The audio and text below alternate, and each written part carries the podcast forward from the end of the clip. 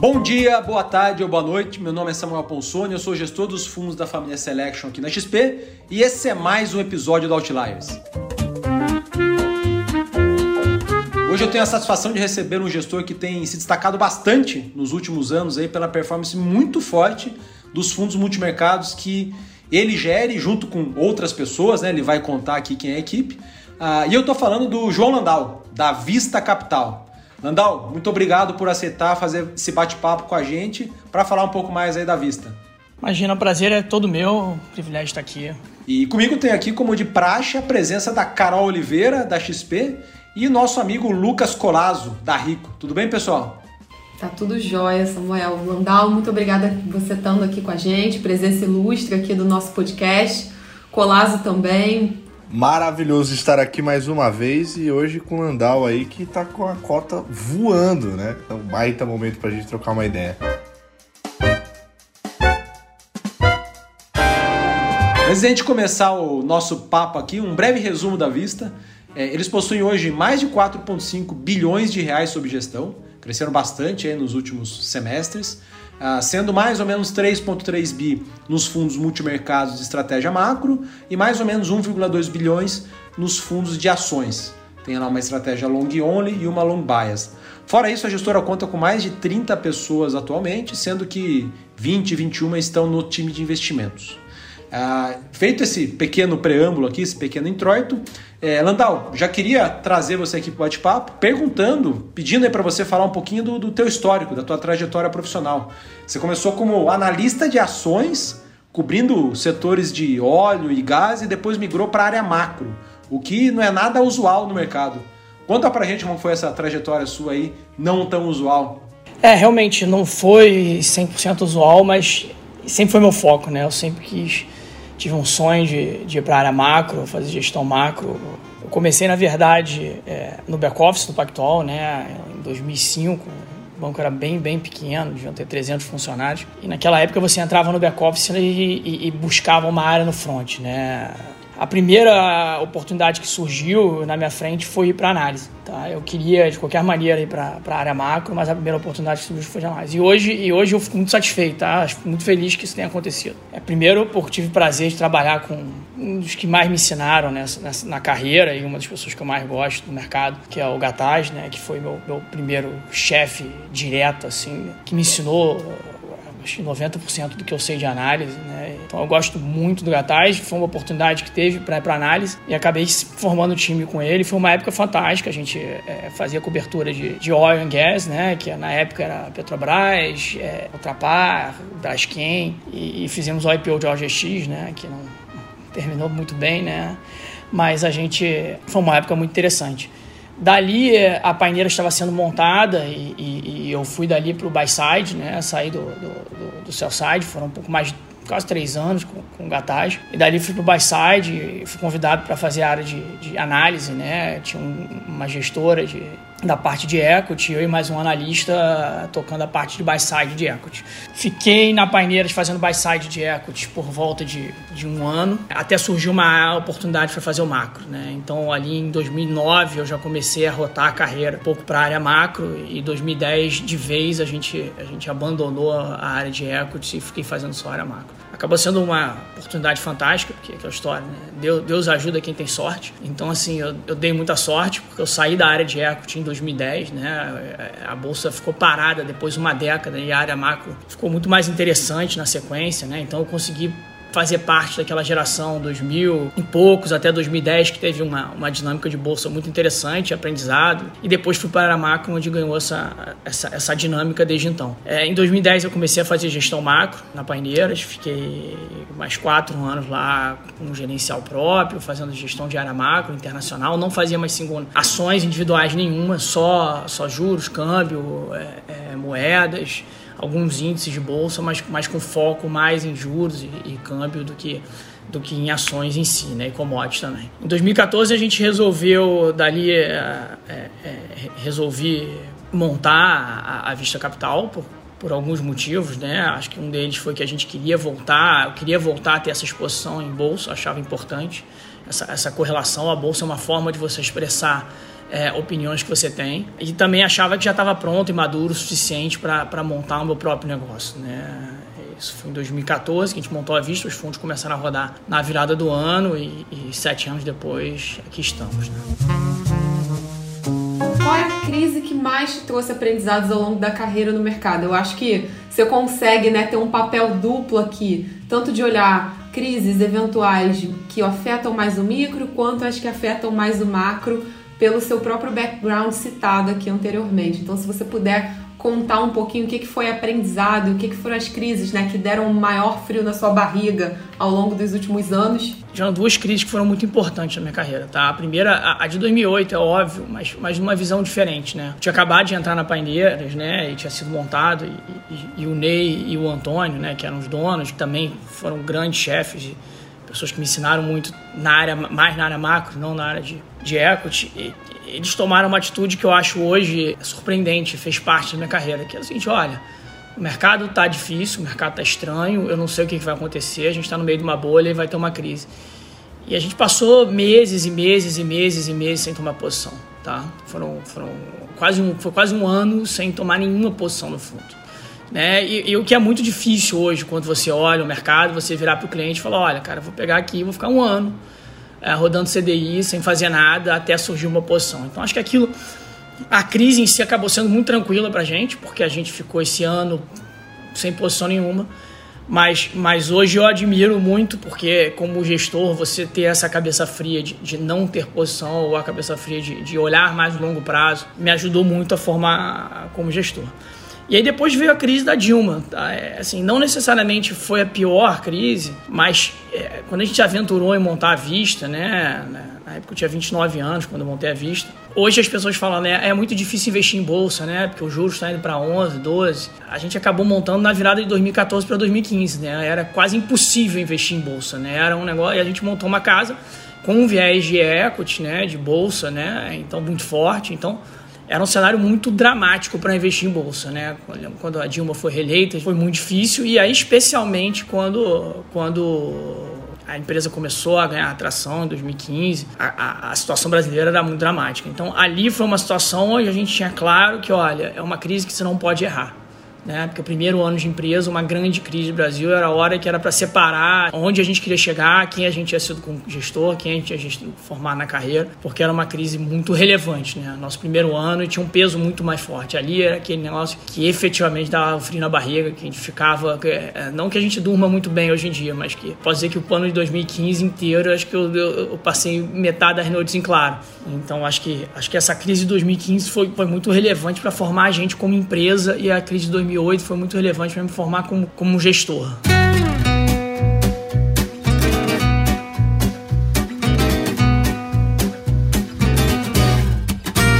Landau, como que tá a estrutura hoje da Vista e quem são os principais sócios hoje? Quem eu fundei a empresa, tá, com o João Lopes, então somos nós dois os principais sócios igualmente. O João toca toda a parte de bolsa e eu toco toda a parte macro. No final do dia a gente tem o objetivo de pouca diversificação de produtos, ou, ou, dito de outra forma, a gente gosta de olhar uma coisa só para não perder foco, né? Então ele tem um, um core, uma central, um centro de, de posição de bolsa que ele divide por alocação entre tanto o FIA, né, que é um, um produto long only, quanto o long bias. E do meu lado eu tenho o Multistratégia, que é o mais produto com mais volatilidade, e, e o Vista Red, que tem menos volatilidade. Então a gente tem quatro produtos na casa principais, mas é, é, é dividido em duas caixas para cada um ter um foco muito claro e, e, dormir pensando e ter seu filho diretamente. Então, por mais que sejam dois produtos de baixo cada um, a gente tem um foco em olhar um portfólio, né, é, de cada lado. Fora isso, a gente tem é, quase 30 pessoas na empresa hoje, tá? Tem uma equipe de investimento de 20 pessoas, a maior parte é sócio, todos são sócios muito relevantes, tá? Acho que a gente tem uma característica aqui nossa que deve ter sido uma das coisas que deu mais trabalho, mas que, que, que, que, trouxe frutos, que foi montar uma equipe com participações grandes. Né? A gente às vezes vê, vê a gente quis fugir do, do, do, da tentação de ter participações muito pequenas e, e ajustar o, a permanência da pessoa no bônus. Então, a gente tem uma equipe que tem muitos sócios com participações relevantes dentro da casa. é, que vem dessa herança de a gente ter nascido muito pequeno em 2015, ter nascido muito focado em fazer, olha, vamos montar uma equipe coesa e, e, e mirando mais o médio e longo prazo. Então hoje a gente tem, tem bastante sócios, é, quase todos são sócios, tá? São poucos os funcionários né, que são funcionários diretos na empresa e espero que esses que são funcionários virem sócios em breve, porque essa é uma característica da casa, tá? Então hoje é, a gente tem os dois times de investimento que sentam um do lado do outro, sentamos juntos, né? Tanto o time de análise de equity quanto o time de macro, a integração é total. E fora isso, você vai ter o time de comercial e, e, e o time de, que é trocado pelo Rodrigo Faveret e, e, o, o, time de, de, de, back-office que é trocado pelo Manuel, e, e, o Gama, o Luiz Guilherme Gama, que é o nosso CEO. Mas fora isso, a gente tem esses dois times embaixo, com, com, responsáveis de cada área, e cada time são dois times robustos, por volta de 10 pessoas em cada um. Como que é, você falou um pouquinho já do, do, do que eu queria perguntar aqui, que é da, de como que essas duas áreas, né, elas estão interligadas ou não. Existe aí na empresa a figura de um chefe de investimentos, né, de um CIO, ou não? Como que é, que é o compartilhamento de ideias entre vocês? É, você, por exemplo, pega as principais posições do time de, de equities, de renda variável, e replica nos fundos multimercados, e eles replicam as principais convicções é, tuas ali no long bias, por exemplo, né? uma posição em dólar em juros. Como que é essa interação entre a área macro e a área de ações com mais detalhes? É, eu acho que é umbilicalmente conectados, tá? Assim, a gente. É, é, eu já trabalhei com outras, em outros, outros lugares que o time de macro ficava no lado, o time de análise ficava do outro. Assim, eu e o João, né, meu sócio principal, sentamos ao lado, tá? Na cadeira do lado. Então, assim, é, o time de análise senta na, entra, entra na mesma sala. É, então, não existe muito essa coisa assim. É, a, como a gente. Tem uma vantagem, como a gente opera muito longo prazo então, assim, todas as discussões, as posições são muito, muito discutidas, né? longamente discutidas, longas apresentações, é, é, longas, longos debates. Então, todo mundo participa das posições e das exposições sobre posição. Tanto as posições de bolsa quanto as posições macro, elas são, elas são profundamente debatidas pelo time inteiro. Então, não tem é, uma figura, mesmo que eu e o João, a gente sejam os portfólios, os gestores de portfólio de cada casa, é, não necessariamente as posições são independentes nossas, é, vem do time, que é, que é, o mais importante da empresa, e elas têm um debate é, é, é, profundo, macro e micro. Tá? A gente, quando tentou montar a empresa, a gente tentou montar uma empresa bem complementar, com posições diferentes, com equipes diferentes. Tá? A gente tem dentro da empresa tem advogados na, na, na área de gestão, a gente tem engenheiros, a gente tem matemáticos, a gente tem economistas, administradores. Então você tem diversas visões, gente que veio de buy-side, sell-side, diversas visões diferentes para você tentar esse olhar 360. Então eu digo assim, olha, é, o macro ele é um filtro dentro da parte de equity, tá? E na, e na, parte, e na parte macro ele é uma forma de expressar esse posicionamento. Então assim, a gente, as coisas acontecem dos dois lados. Assim, primeiro pode acontecer, porque 2015 que foi um ano muito difícil, a gente falava, olha, meu tio, João fazia reunião de análise, olha, a gente tinha a Suzana, que foi a nossa principal posição na época. Ó, a Suzana a gente gosta muito do micro, etc, etc, mas a gente entende que tem um retorno aqui de 11, 12, 13% real com um câmbio a 3,50. Falou assim, olha, na nossa área macro, a gente acha que esse câmbio pode valorizar muito mais do que isso, ou vai dar um susto mais de valorização mais do que isso. Então coloca cenários desse câmbio mais desvalorizado que esse número que você está tá, tá esperando. Isso ajuda muito, dá muito conforto na, na, na, na análise de equity, que, que, que a, ajuda a ajustar muito o tamanho. Fala assim, olha, se a gente já tem um conforto na área micro, se a gente já tem um conforto de ter discussão micro aqui, analista muito em cima, e a gente já acha essa empresa muito boa por si só, com os números de inflação, o número de, de, de, de, de câmbio ou número de, de juros do consenso, se a gente tiver uma opinião sobre isso, extra é, é muito importante. Então, assim, ajuda o time de, de equity de um lado. E do outro lado, na área macro, eu viro para o Lopes e falo, Lopes, cara, tô gostando da NTNB, por exemplo. Ele vai falar assim, olha, cara, a gente está vendo aqui essas empresas de, de, de, shopping ou essas empresas de, de, de utilities com retorno especialmente alto em cima da NTNB por motivos conjunturais ou estruturais que sejam, a gente vai discutir quais são. A gente está vendo as Então, assim, em vez de comprar uma NTNB a 5% real, 5,5% real, por que, que você não vai comprar uma Utile que está te pagando 8, 9, 10, que a gente tem uma visão diferente do mercado? Então, ou às vezes é o contrário, assim, olha, é melhor a NTNB agora do que a própria bolsa. Então, essa, essa discussão, ela, ela é constante. Assim, eu viro para ele e falo, olha, a gente tem essa discussão sempre. Por exemplo, é melhor ter empresas de petróleo ou é melhor ter o petróleo? Tá? É melhor ter, é, é, é melhor ter minério ou melhor ter empresas mineradoras? Então, essa, essa discussão macro e micro, ela é, ela é constante. Você tem um cenário macro que vem descendo até o jeito que você vai. Você começa com o cenário macro, qual país que você quer fazer, da forma que você quer operar, e aí você vou fazer via equity ou não. E do outro lado, invertido, né? Assim, olha, eu tenho essa ação, essa ação passa pelos meus filtros macros, então ela consegue chegar num tamanho maior e mais relevante do que você do que você teria em, eh, em outra, outra oportunidade, em outro, outro cenário. Então acho que essa relação é, é não chega a ser nenhuma relação, sabe? É, é, é um time só. A gente aqui sempre, no time de análise, quando a gente está produzindo conteúdo, quando a gente está discutindo com outras áreas aqui da XP, a gente sempre gosta de dar algumas características dos gestores ou dos fundos nos quais a gente se refere. Então, queria pedir para você que falasse três ou quatro características que moldam né, o jeito de operar do João Landau e o seu time dentro da estratégia macro da casa. Uma parte é isso que, que, eu, que eu passei, assim, a gente tem essa relação mais umbilical do que a média, eu diria, de, de, correlação, de discussão macro e micro. Acho que é uma característica, né? Eu sempre digo que nesse mercado não tem certo ou errado. Então, assim, é uma coisa que a gente gosta de fazer, a gente gosta de usar, usar bolsa, a gente entende que bolsa tem convexidade, né? Ações têm, ações têm convexidade. Quando você perde, reduz né, o tamanho, quando você acerta, você, você gera alavancagens operacionais, você gera carrego, tem carrego, tem, tem convexidade. Então, assim, a gente tem um viés, é óbvio, de sempre usar, de usar, de usar bolsa. Acho que a bolsa me traz oportunidades, as ações me trazem oportunidade de expressar minha cabeça de forma diferente, né? Assim, a gente vai falando, olha, às vezes você vem, ah, não, eu acho que a inflação vai cair. É muito trivial você expressar nos juros, né? Mas e se o Brasil for crescer mais, né? Como é que você expressa um país que cresce mais, né? Como é que você expressa um país que tem rally de commodities, né? Não necessariamente você consegue expressar nos juros ou no câmbio, né? Mas eu acho que, mas eu acho que a característica que molda a, a, a, vista capital, além dessa que molda, são duas, tá? Acho que a primeira é, é esse foco no time. Eu acho que o time é, é, é, muito importante. A gente tratou ele com muito carinho.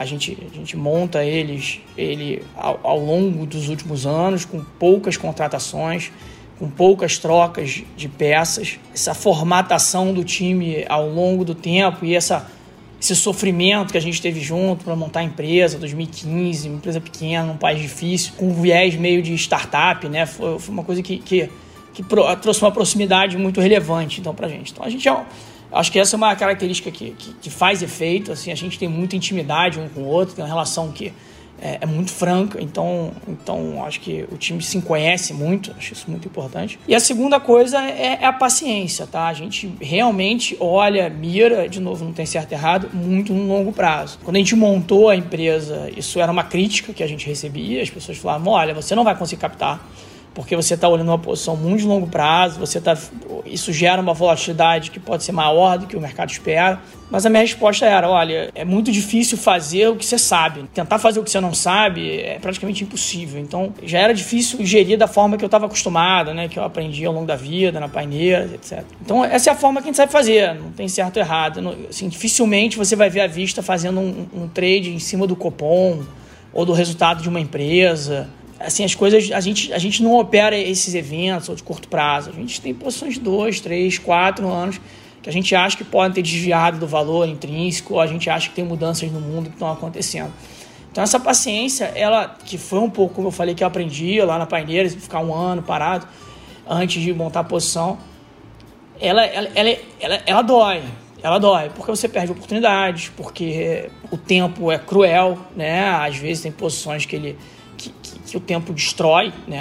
Assim, deixam de ser, de ser, de ser, de ser corretas, ou elas deixam, é, ou elas perdem tanto, tanto retorno ao longo do tempo que, que te fazem testar muito a sua convicção. E acima de tudo, o horizonte de investimento médio, ainda mais num país como o Brasil, não é longo dessa forma. Então, é, eu, eu acho que essa é uma característica que a gente conseguiu construir de, dentro da empresa, de ter paciência, de, de, de entender o horizonte que para os próprios analistas e próprios sócios não é difícil, e que felizmente consigo construir com nossos clientes, com muito cuidado, montando um fundo que a gente fechou muito antes do que o esperado, a gente continua com o produto principal fechado, com, com, com um passivo bastante diversificado, entendendo que, que, que, que as pessoas que o produto tem um horizonte diferente, que o, que o produto tem um objetivo diferente. A gente conseguiu construir essa relação do time com, os, com, com o próprio time e a gente conseguiu reconstruir essa, essa, essa tranquilidade interna e externa de esperar as coisas acontecerem, né? Que, é o, que é o jeito que a gente se propõe a fazer. Tá? Acho que são, são características, não é certo ou errado, mas características que, gente, que, que acho que definem um pouco a, a vista capital e a forma da gente gerir recursos. Pô, uma característica que vocês têm bem clara, sim, é de ter essa exposição maior na linha do tempo em ações, né? De ter, de carregar mais posição em ações do que o, o, comum que a gente vê aqui no Brasil de ter mais posições na parte de renda fixa, juros, moedas ali, né? Vocês se aproximam mais do que é o, a indústria de hedge funds lá nos Estados Unidos, né? Que naturalmente traz um pouco, de, de um pouco mais de volatilidade né, para pro, os produtos de vocês. Eu queria que você comentasse um pouquinho mais focado nessa, nessa parte de volatilidade, né? Por que ter essa, essa volatilidade um pouco maior no, no, nos produtos? A, a, volatilidade ela é um, um subproduto da nossa gestão. A gente em nenhum momento mira ela, tá? Então ela vai, vai ser alta se o mercado estiver com vol alta, ela vai ser baixa se o mercado estiver com vol baixo, ou se a gente não tiver com posição. A gente não olha a volatilidade, a gente olha estresse. A gente está sempre muito preocupado com perda permanente de capital. Né? Essa é a nossa preocupação uma, assim, quase com aquela coisa de, de uma, jeito de uma pessoa física de operar, sabe? Assim, eu não estou preocupado se eu comprei uma ação a 10 e ela foi para 20 é, é, é, se ela, eu não estou preocupado como ela chegou a 20, né? Se ela subiu para 15, voltou para 11, foi para 17, é, é, melhor do que eu ter uma ação que foi de 10 para 11 devagarzinho e sem volatilidade. Então, assim, está preocupado se ela vai de 10 para 20 ou se ela vai de 10 para 5, né? Essa é a nossa preocupação, né? Mas para isso você precisa estender esse horizonte, né? Então, eu acho que isso é importante. Acho que a segunda coisa essa, esse conceito de volatilidade e risco na, na bolsa ele, ele, é muito claro, tá? É, você pega, por exemplo, pegar o dia do Joesley, né, do áudio do Joesley, né? É, se você está numa posição de juros, né? Está em posição de juros, uma posição de juros normalmente, num dia normal, não nessa confusão que é o Brasil, tá? Ela mexe 5, 6 vezes por dia, tá? Então, assim, e você tem um dia de limite, né, com o fundo Joel, que é 150 bips, né? Então, é, você vai ter aí 4% né, do movimento normal sobre o estresse, né, que é o 6 sobre o, o 150. Né? Então você vai ter uns 4% de, de, de movimento normal sobre o estresse.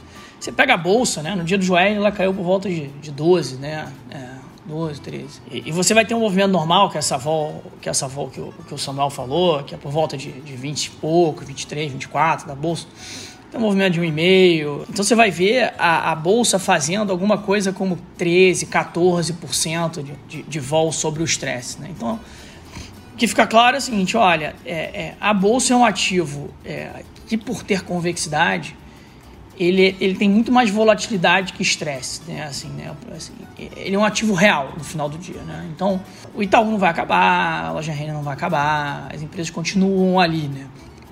Enquanto você está num ativo como juros, como câmbio, ele é um ativo nominal, né? Então, se as coisas começam a, a perder um pouco o parâmetro, nominalmente, eles podem ser qualquer coisa, né? Que é o caso, você pegar na Argentina, na Venezuela, um câmbio na Argentina, um nível de taxa de juros, qualquer coisa, ele, ele perde parâmetro. Então, assim, são escolhas que você faz, né? Se você tem um ativo que você está operando com menos volatilidade, na média ele tem mais estresse. E, e, o inverso é a mesma coisa. Quando ele tem muita volatilidade, o estresse é mais baixo. Né? Não é nenhuma novidade que, que, que, algumas ações da bolsa possam balançar muito.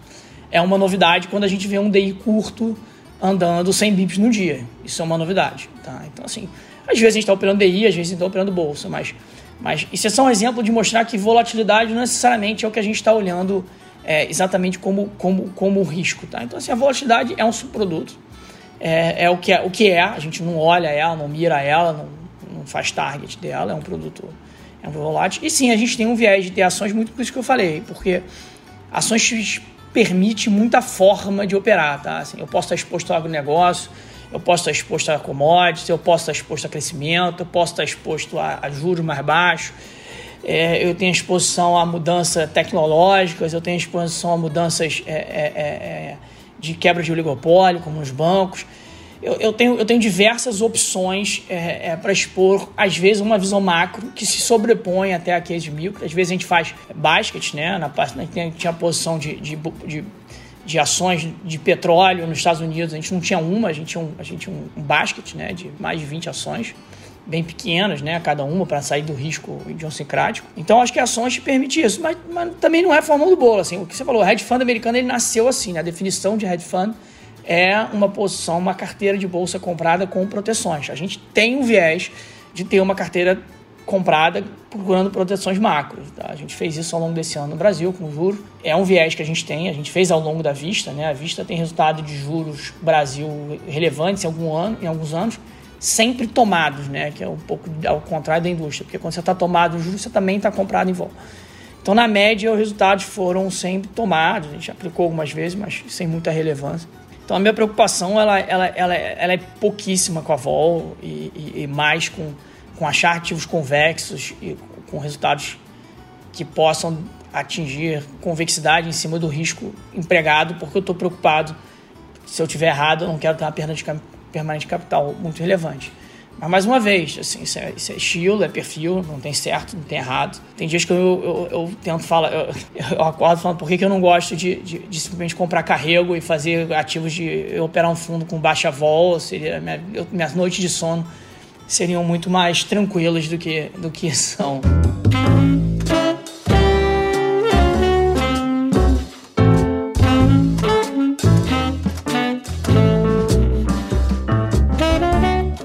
Landau, tivesse que fazer um, um, uma venda aqui da vista, é, elencar dois ou três principais pilares da casa, pontos fortes, o que, que você destacaria? A equipe é essencial, sem eles não tem vista. Então, assim, o que a gente montou ao longo dos anos de parceria, ter sofrido junto, né? Porque fundo de vol alta, quando dá errado, dá errado com vol alta, né? Então, é, é, então sofremos, sofremos bastante ao longo desse tempo, né? Tivemos grandes drawdowns. E eu acho que a segunda coisa que a gente fez foi é, paciência de ter construído uma empresa.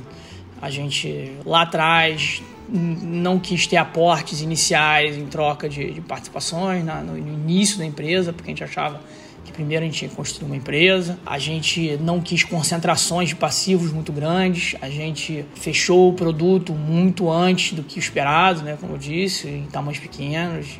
E já estamos fechando, pensando em fechar o outro também. Então, eu acho que são decisões difíceis ao longo do tempo, né? De, de, de negar a captação, de negar patrimônio, de, de, de de evitar concentrações de passivo, exatamente para a gente falar, olha, a gente quer montar um negócio aqui perene, a gente não está aqui para uma corrida de 100 metros, a gente está aqui para uma maratona. Então, acho que quando você chega lá, depois de sete anos, de ter conseguido ter um passivo estruturado, clientes que você conhece, clientes que são próximos, que fizeram reuniões diversas com você ao longo dos últimos anos e com o time, que tem sua confiança e você tem a confiança deles, né? Então, acho que Acho que isso, isso, é uma coisa que te dá, te dá tranquilidade para você, para você achar oportunidades. Mas, de novo, isso, isso não existe sem, sem, sem a equipe que a gente criou, sem, sem, sem, sem o processo, sem o, o, trabalho de formiguinha que tem ali, de, de, buscar excelência, de todos os relatórios serem bem feitos, de todas as análises serem as melhores possíveis, de, de não ter uma coisa fora do lugar, uma vírgula errada.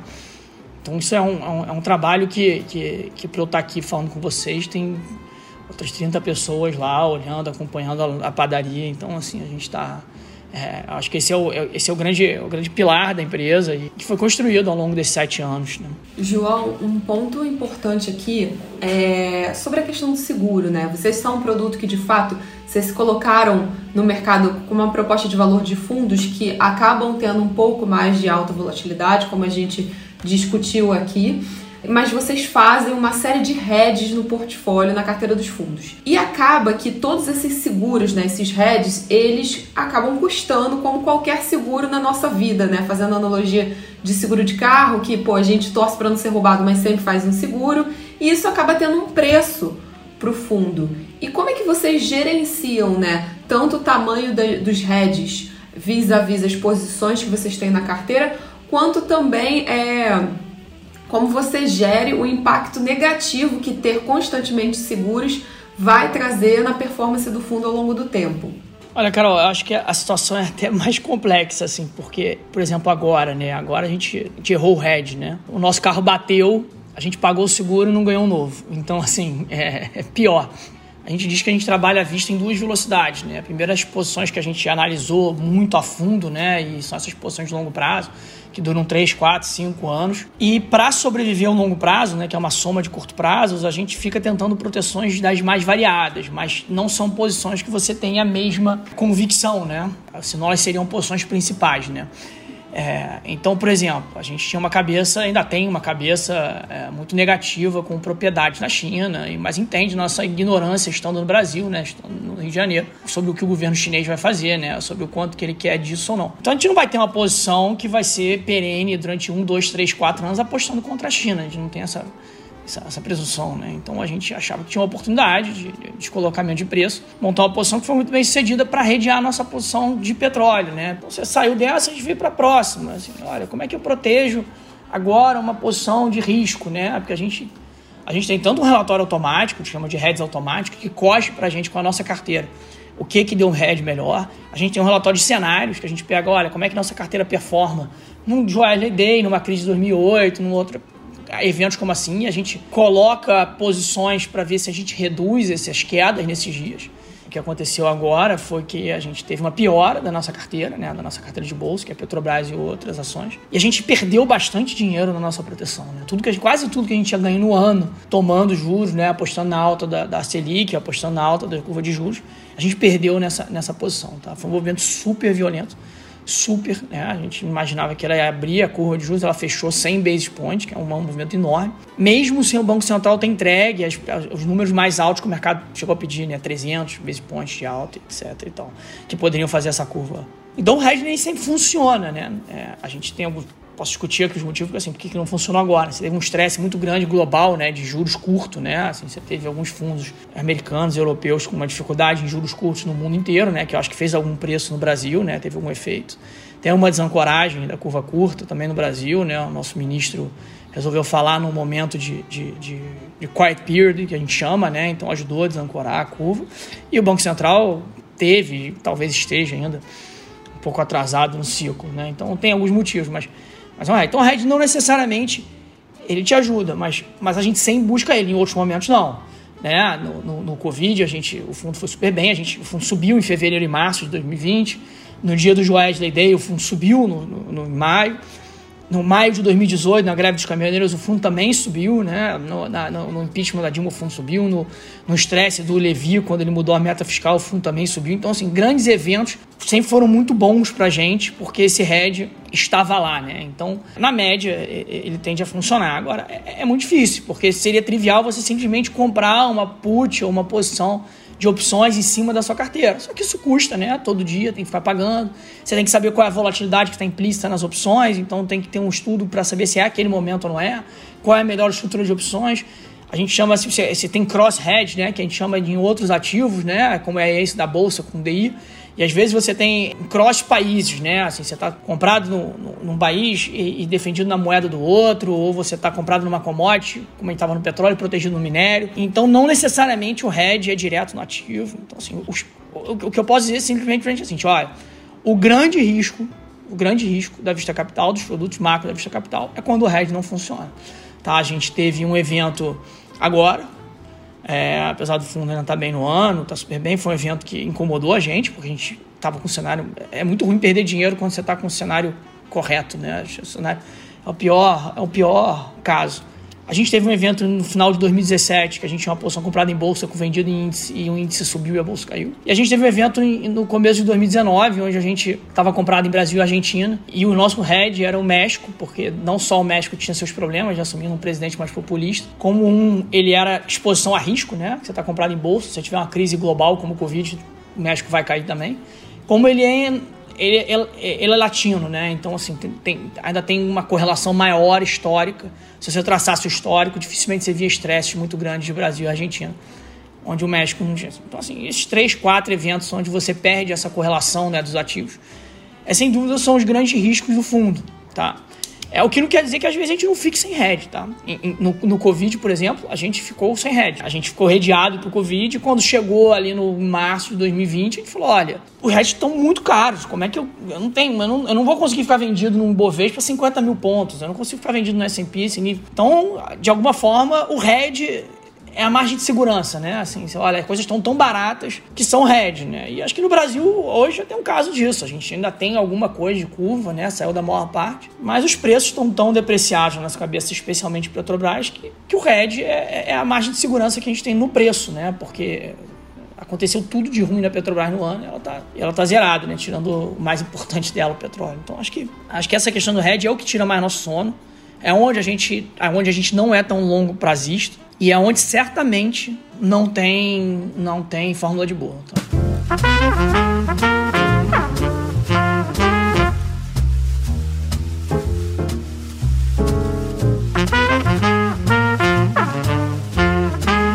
Você até começou a falar um pouquinho aí sobre estratégia de posição e tudo mais. Essa parte aqui do, do Outliers é a parte que a galera dá aquela vibrada, né? Porque a gente fala bastante de cenário, posições e, e começando esse bloco, então, né, ali em janeiro de 2020, na carta mensal de vocês, vocês elencaram três grandes riscos globais que vocês enxergavam, né?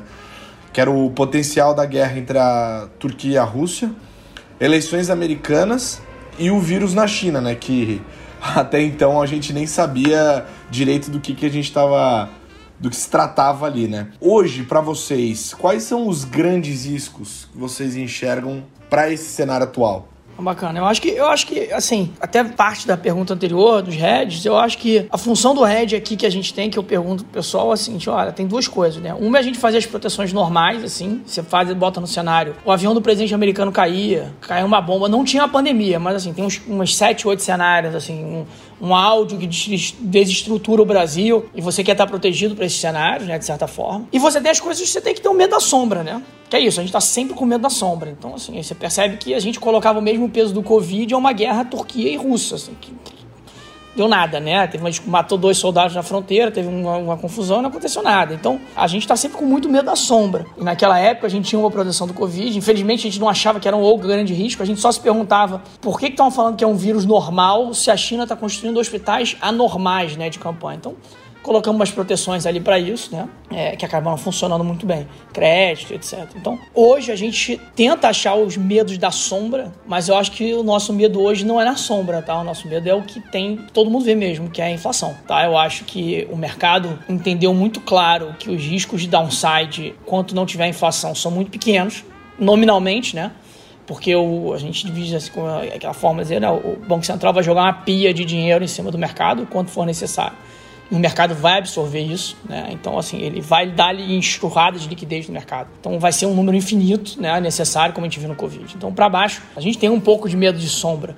No petróleo, que é surgir alguma tecnologia, que é o que a gente faz sempre, surgiu alguma tecnologia fora da curva, alguém descobriu aqui a fissão nuclear e vai gerar energia e nunca mais se precisa usar petróleo, né? Do dia para noite, né? Diferente dessas tecnologias que a gente acompanha. Então a gente fica igual um tarado, escutando todas as conferências de tecnologias diferentes, com os caras mais malucos possíveis. No passado a gente ganhou 2, 3% de cota em hidrogênio, esse ano a gente ganhou 4, 5 em urânio.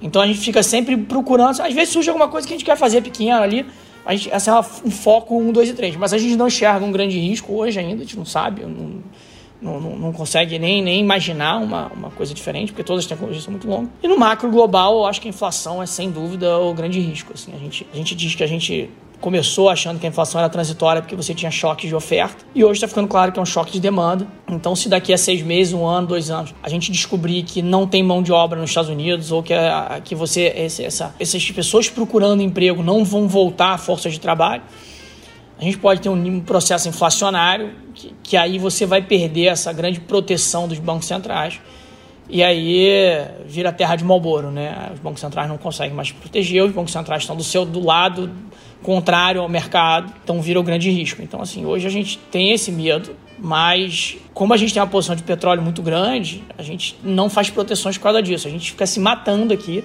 tá? É muito difícil pra gente, porque volta a questão do hedge. Assim, olha, qual é o grande risco do, petróleo, do, do mundo hoje? Ah, um processo inflacionário mais perene. Ok, como é que você se protege disso? Vamos tomar juros, né? Deveria ser o cenário um, vamos proteger tomando juros. Mas assim, traça a correlação do petróleo com os juros, né? Então você vai proteger de um risco macro, mas você não vai proteger da principal posição do fundo. A principal posição do fundo, a proteção no final do dia é aplicar juros, né? Então, que volta aquele negócio, não tem a fórmula clara. Então, assim, eu deveria estar aplicando juros para proteger o petróleo. Porém, eu tenho medo de uma inflação mais forte no mundo, ou seja, eu também não posso aplicar juros que eu não quero estar aplicado, aplicado em juros. Então, acaba que o petróleo, a gente descarregou uma posição de petróleo e ouro porque eles deveriam ser posições que se protegem por si só.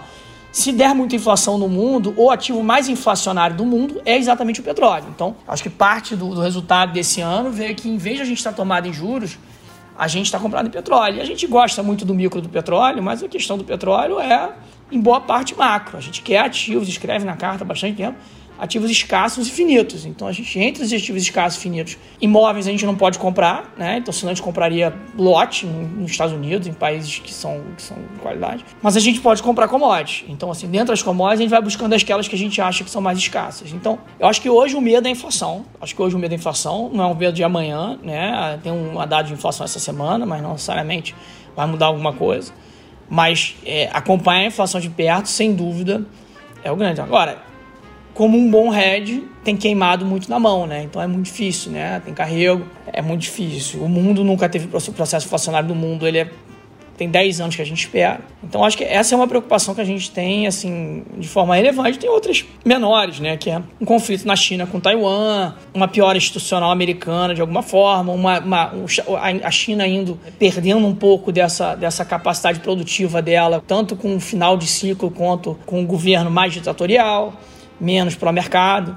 Tem algumas coisas que passam na nossa cabeça, mas nada ainda para ter uma posição direcional. Assim, China a gente teve, os preços ficaram mais baratos. A qualquer risco geopolítico, o petróleo, de certa forma, está exposto. Mas eu acho que a gente sem dúvida, o, o, lobo mal aí, se eu pudesse contar uma história para meu filho antes de dormir, o, o, lobo mal é uma inflação mais alta do que, o, do que se esperado. Né? Deixa eu te perguntar, é, de fato, assim, todos os gestores falam, principalmente quando a gente conversa com gestor é, de fora do Brasil, que inflação é o, é o, é o assunto.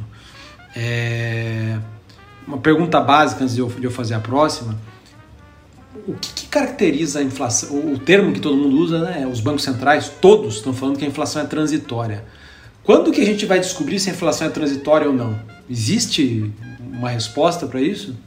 Toda a questão de inflação é, é, no mundo nos últimos anos é surpreendente, tá? A gente é, tem um gestor que eu gosto muito, que é o Druckenmiller, ele fala assim: olha, talvez a gente esteja medindo errado produtividade, porque a inflação não apareceu no mundo e talvez isso seja advento do, do, do, do celular que a gente está falando aqui, das coisas que a gente está conversando.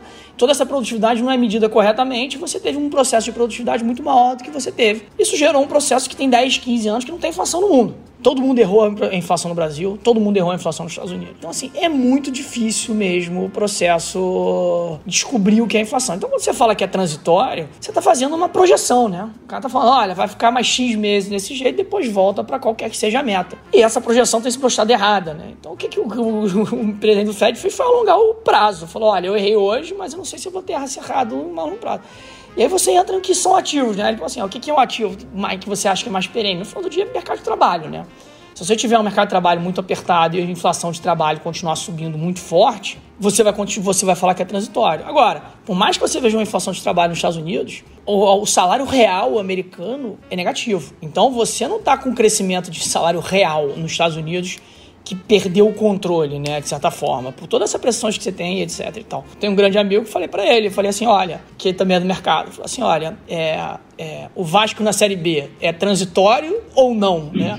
O que, que configura, né? É, é, é, dois anos é transitório, três anos igual o Cruzeiro é transitório, quatro anos é transitório. Então, assim, é, uma definição muito particular, né? É, o que, que, o que, que é transitoriedade, né? Então, mas eu entendo o que o Paulo está falando, assim, olha, a gente não vai ficar aqui falando que a gente tem um processo inflacionário perene porque está faltando chip que você vai começar a produzir, produzir daqui a pouco. Você não vai ficar falando que você está faltando, tá faltando chip como você sabe o que fazer, né? O mundo sabe como produzir chip. Agora, mão de obra, você não sabe ainda como criar mão de obra, né? Então, você precisa desacelerar a economia. Então, acho que não tem... Boa não tem certo e errado não, mas é acompanhar. Fazendo referência aí a, a, pronunciamentos de vocês também do ano passado, em maio, você fez uma live bacana com o nosso grande amigo Tiago Salomão, que fez 43 aninhos no sábado.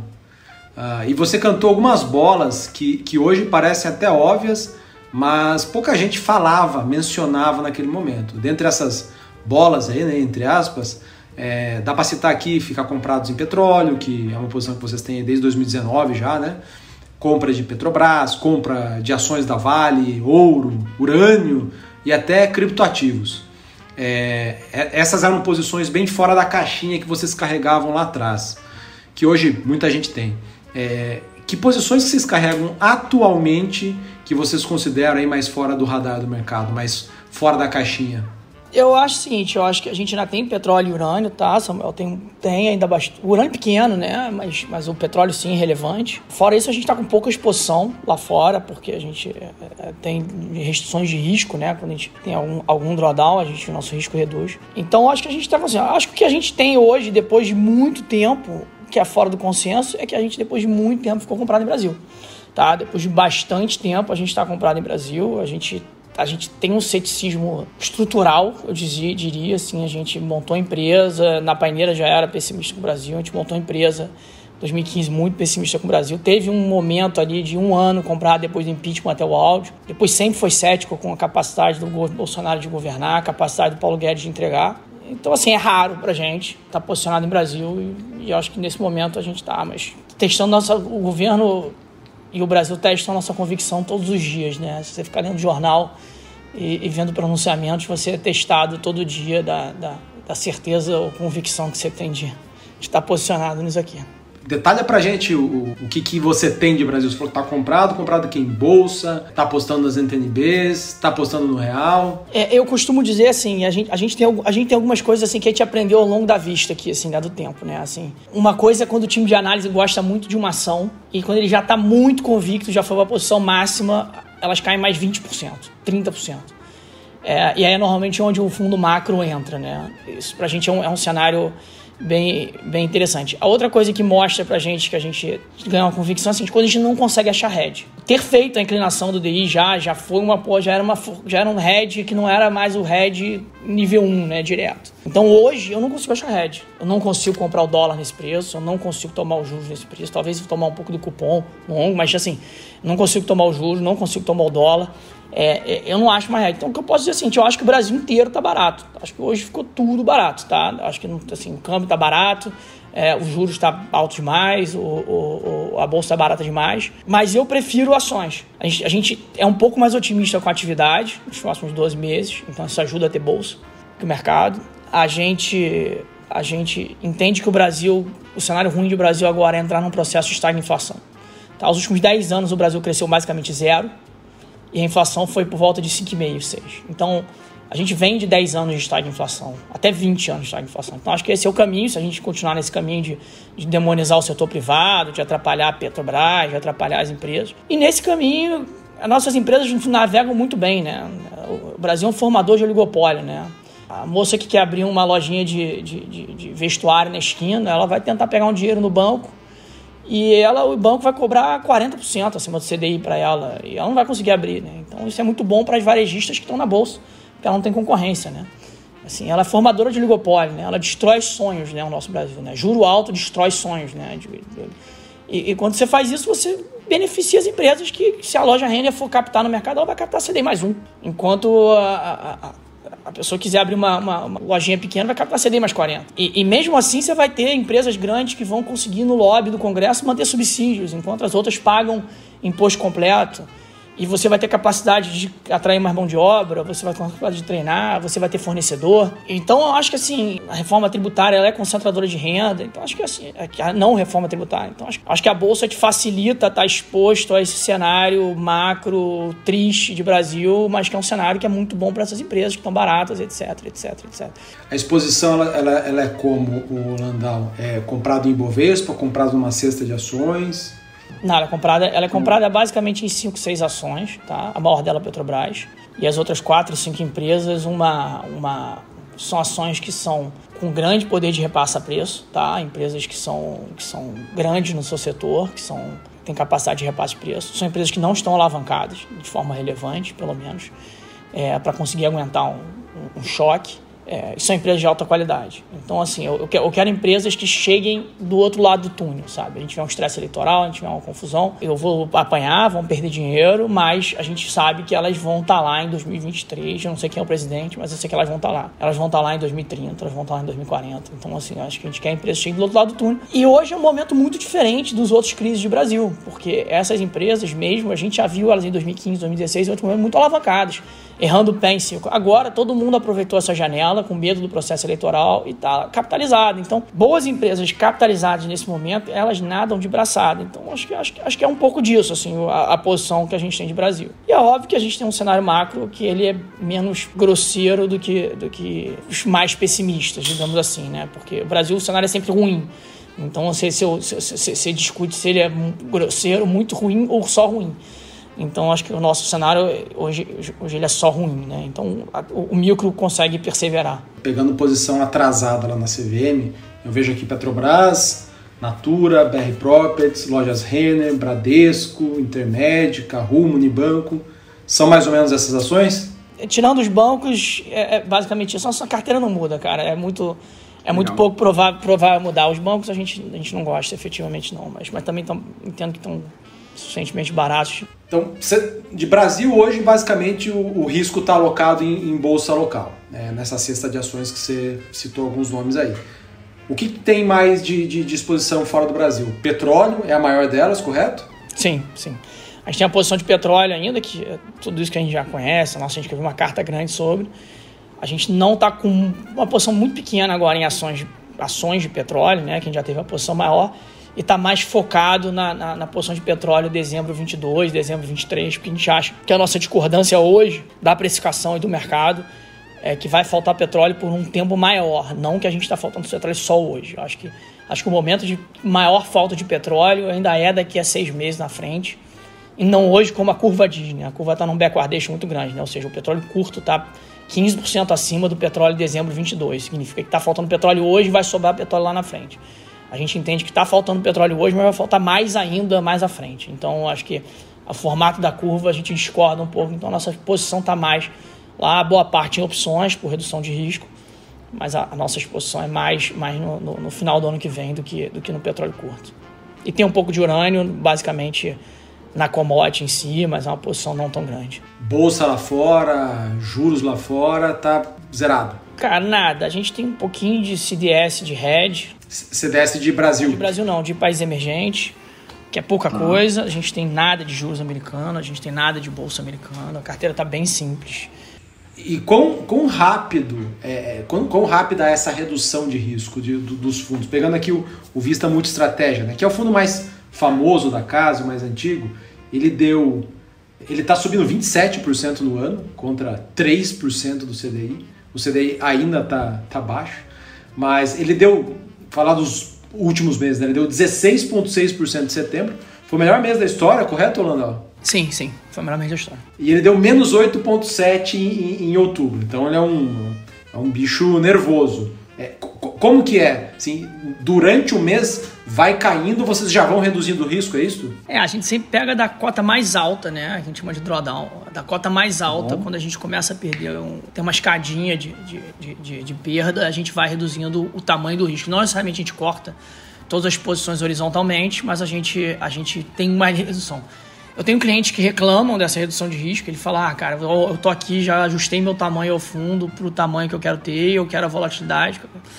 Mas eu, a gente gosta muito. Por que, que, a gente gosta muito? Porque quando você tem que ir obrigado a reduzir, é como se você assim: olha só, diminuíram a sala que você tá, sabe? Você tem 10 pessoas, reduzindo a sala. Então, você vai ter que se discutir ali, olha, o que, que eu mais gosto, revisitar os cases, discutir se aquilo ali é, se a estrutura é melhor te obriga a, a, se ajustar. A gente faz essa redução mandatória, tem vários níveis de escadinha, então a gente vai reduzindo.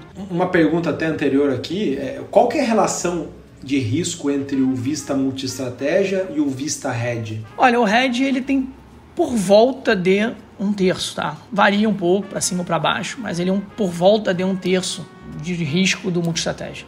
Ele é nosso produto baixa volatilidade, mas que ele é em linha com os mais voláteis do mercado, né? De 8, perto de 7, 8 volts. É, é baixa para vocês, né? No final do dia é isso.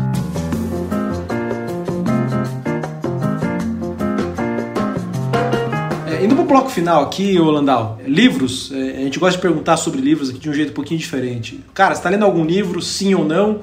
E se você está lendo, você recomendaria sim ou não? Ou ele tá chato? No meio desse calor todo, né, que a gente tomou no último mês aí, é, e pensando em montar a posição de Brasil e tal, eu, eu, eu, tirei do armário um livro um dos livros que eu mais gosto. Eu gosto muito do assim, gestores, né? Acho que a dupla Soros e Druckenmiller, eu acho que ninguém nunca fez nada é, parecido na história, assim, né? Assim, um, um, grande gestor ter achado um outro grande gestor, né? Assim, é o Neymar e o Messi ali, né?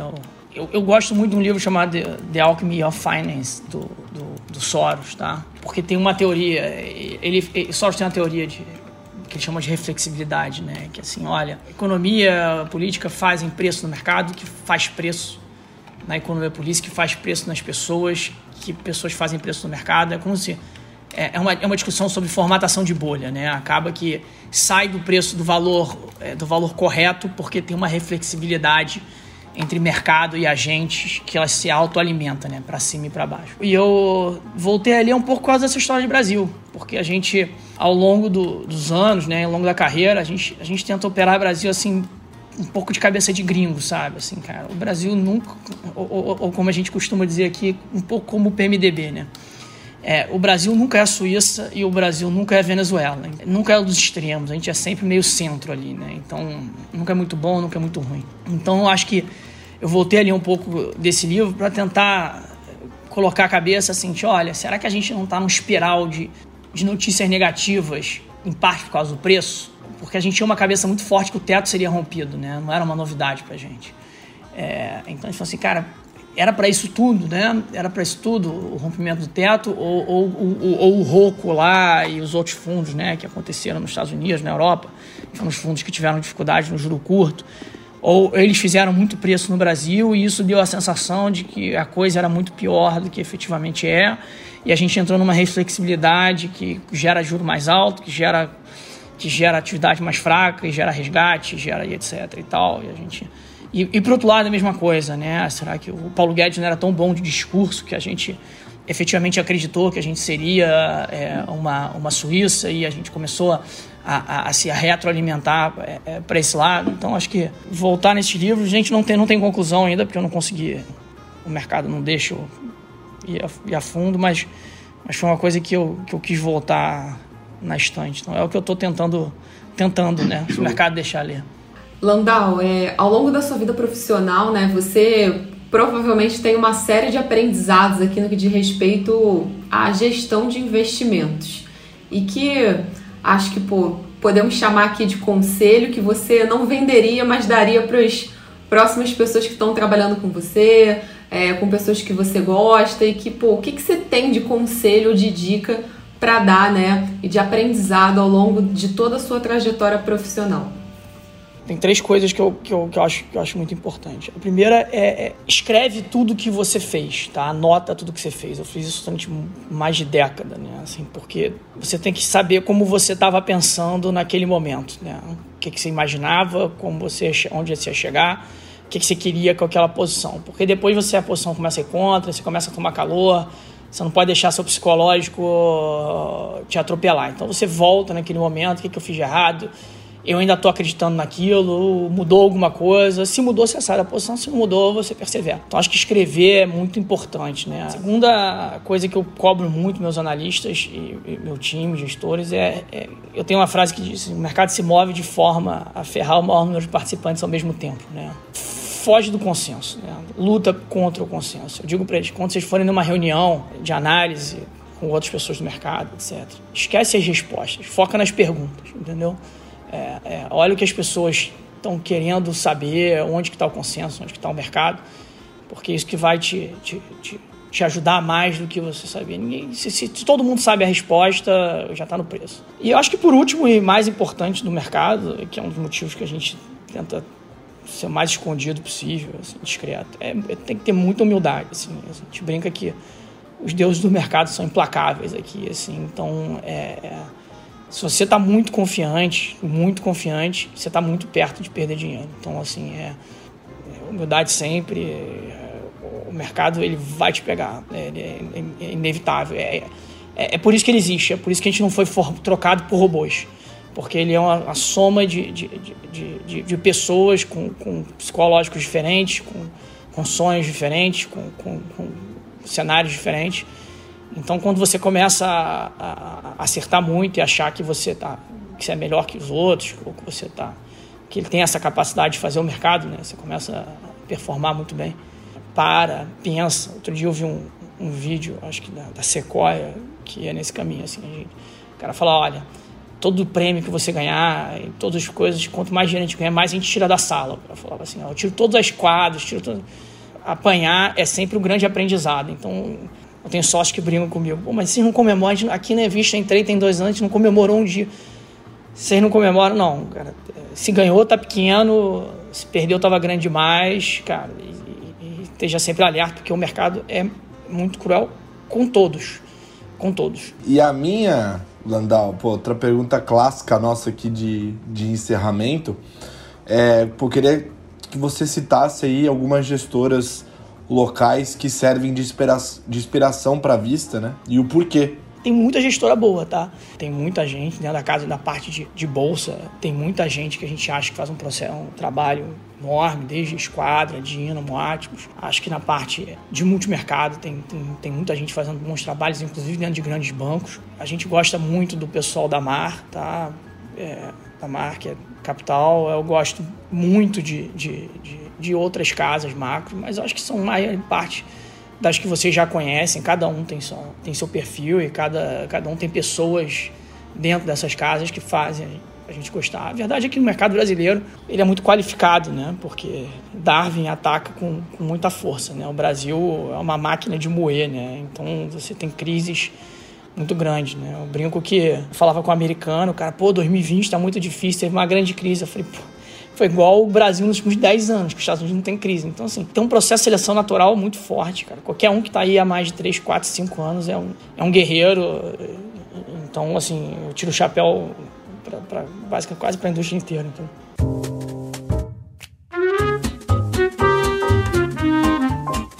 Cara, Landau, obrigado pelo bate-papo, prazer falar contigo. É, desejo que vocês continuem nessa trajetória de, de sucesso aí na gestora. Em breve, espero estar tá, visitar vocês aí presencialmente, assim que o Covid der uma aliviada aqui. Super, super convidado, cara. Eu que agradeço para estar tá ajudando a gente a passar para os agentes aí, pro pessoal, cara. Estamos à total disposição. Precisar, me avisa. Obrigado pelo tempo, Boa. cara.